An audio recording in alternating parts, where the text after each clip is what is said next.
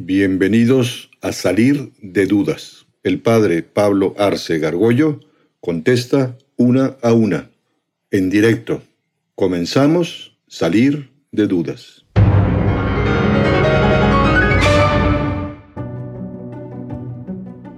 Yo tenía la duda de que si la iglesia no hubiera existido o dejara de existir, ¿qué pasaría como? Porque muchas veces relacionan a la iglesia como la casa de Dios. Entonces, ¿qué pasaría si esta dejara de existir? Si la iglesia católica dejara de existir. Efectivamente. Bueno, pues por lo menos la iglesia católica sostiene que no va a dejar de existir porque nuestro Señor Jesucristo, que fue su fundador, dijo que, que estaría hasta el final de los tiempos, ¿no? que prevalecería y, y, prueba de ello es que la Iglesia Católica es la institución pues, que ha perdurado más siglos en la historia de la humanidad. ¿no? Eh, ahora, pues, eh, en ese hipotético caso, que es casi ciencia ficción, en el momento en que deje de existir la iglesia, eh, habría que ver luego el comportamiento de cada uno de los bautizados.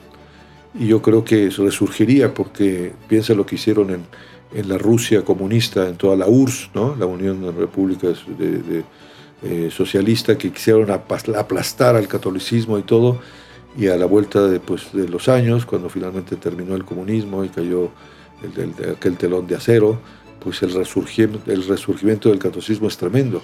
O pienso en la China, después de la revolución cultural de Mao Zedong, que arrasó también con toda señal de catolicismo.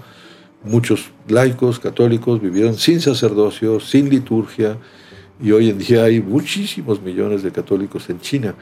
¿Por qué? Pues porque finalmente es lo que Dios quiere, ¿no? Ahora, suponiendo todavía que arrasara y que no hubiese, bueno, pues ya los hombres nos estaríamos eh, salvajemente matando unos a otros. No hay que olvidar que el gran mensaje de nuestro Señor, ¿no? Parece muy sencillo, pero cambió la humanidad, por eso hay un antes y un después. ¿En qué? En que los, todos somos hermanos, que tenemos un mismo Padre, que hemos de respetar a, a, nuestros mayores, que hemos de ser eh, verídicos, que no podemos estar robando, nos estaríamos matando unos a otros. Es más, justamente en esta sociedad que nos toca vivir, en donde quieren borrar a toda costa, digamos, el mensaje de nuestro Señor o el mensaje de la Iglesia, pues la sociedad se está echando a perder tremendamente, ¿no? Y este, vemos tantos efectos tremendos de, egoísmo, de violencia, de, las diferencias sociales tan abismales que claman al, claman al cielo, porque eso no es lo que diseñó Dios ni lo que nos enseñó nuestro Señor Jesucristo.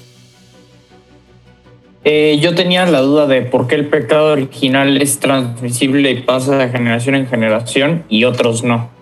Ok. El pecado original eh, no, no se transmite estrictamente, o sea, no es un tema genético, como ah, una enfermedad, ¿no? ¿Qué pasó con el pecado original? Eh, Dios creó a, nuestros primeros padres, Adán y Eva, los llenó de virtudes, de dones, les dio una, una armonía preciosa, maravillosa, de tal manera que con su razón alcanzaban a conectarse inmediatamente con Dios y con su razón alcanzaban fácilmente el bien, hacían el bien y alcanzaban la verdad con su intelecto, eh, controlaban perfectamente sus sentidos internos, sus sentidos externos, sus pasiones, era una armonía preciosa de ellos, entre ellos, con la naturaleza y con Dios. Lo que hizo el pecado es que, eh, original, es que rompió esa armonía y la naturaleza humana quedó herida, quedó herida, como una especie de jarrón que, que fue herido ¿no? y está todo medio cuarteado. Ese es el pecado original. Porque en aquel momento Adán y Eva, si Adán y Eva se hubieran hecho una selfie, ahí en el paraíso, ¿eh? por lo menos del cuello para arriba, pues eh, dirían, nosotros somos la naturaleza humana. Ellos eran la naturaleza. Hoy no podemos hacer eso, no podemos decir los que estamos aquí, somos la naturaleza humana. Tenemos naturaleza humana, pero no somos toda. Y entonces esa, esa naturaleza quedó herida, de tal manera que todos los hombres que nacieron de esa naturaleza herida, venimos herida. Herida significa que nuestro intelecto le cuesta llegar con el, intelecto nos cuesta llegar a la verdad, con nuestra voluntad nos cuesta hacer el bien, es más fácil hacer el mal, tenemos un desorden en nuestras pasiones, en nuestros sentidos, etcétera, ¿no? Y luego vienen pues todos los vicios, los pecados capitales, ¿no? De, los siete pecados capitales. Pero ese, eh, nacemos así. ¿Qué es lo que pasa con el bautismo? No es estrictamente no se puede decir borra el pecado original. El pecado rompe, eh, hizo que la naturaleza quedara, quedara herida.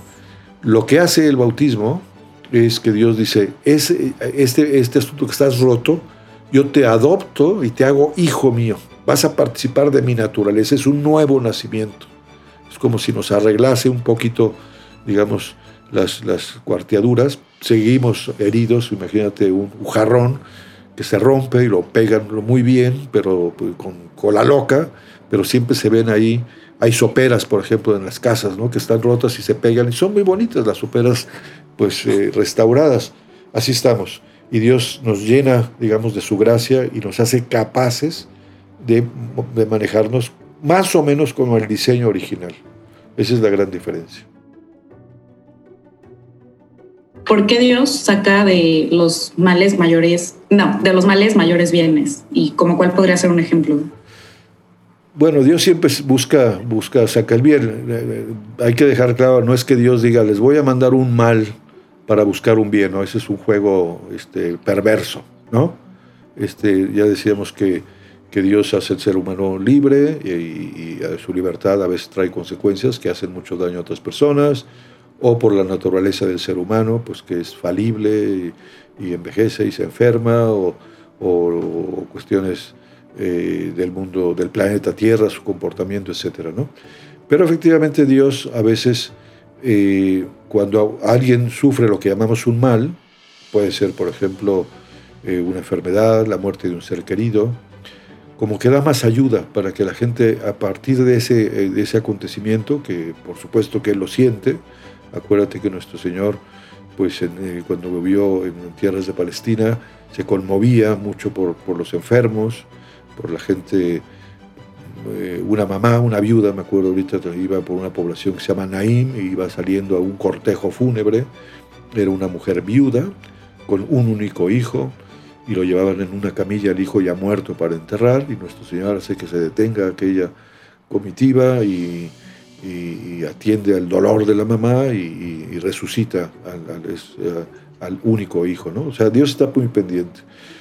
Es, verdad que a veces cuando suceden cosas malas, pues Dios da ayuda y, la gente se crece a veces, ¿no? El ser humano tiene esa capacidad. Eh, la expresión de eh, un mal que, que saca muchos bienes, pues hay muchos ejemplos. Por ejemplo, eh, a veces nace en una familia un, hijo con un hijo down, por ejemplo, o con un daño cerebral, y en, mi, casa, el más chiquito de, más chiquito de nosotros, de los 11 que fuimos, pues tiene un, nació con un, daño cerebral, ¿no? Es, tiene una edad mental de 6 años, cuando acaba de cumplir 58. Es una chulada de, de, niño, ¿no? Fernando. Y nos ha hecho muchísimo bien en la familia, nos ha unido siempre, estamos muy pendientes de él, parece que no tiene ni pecado original, es un alma de Dios el, el Fernando, ¿no? Saca a veces cosas maravillosas, ¿no? Claro, hay que tener una actitud, ¿no? A veces hay gente que les cuesta cuando viene un niño enfermo, un niño con cáncer o una pérdida de, trabajo, ahora mucha gente está perdiendo el trabajo, eh, gente que ha, sido asesinada, ¿no? Es tremendo, ¿no? Entonces hay que buscar, eh, no, es que Dios diga, voy, le voy a mandar un asesinato, un cáncer, eso, eso es un Dios de caricatura, eso no existe, ¿no? Eh, a partir de eso, si alguien empieza a tener un poco de fe y, empieza a ver, bueno, pues esa es la circunstancia, muchas cosas tenemos que aceptarlas, es el mundo real y a partir de eso pues tenemos que buscar eh, modos de, hacer, de crecernos, ¿no?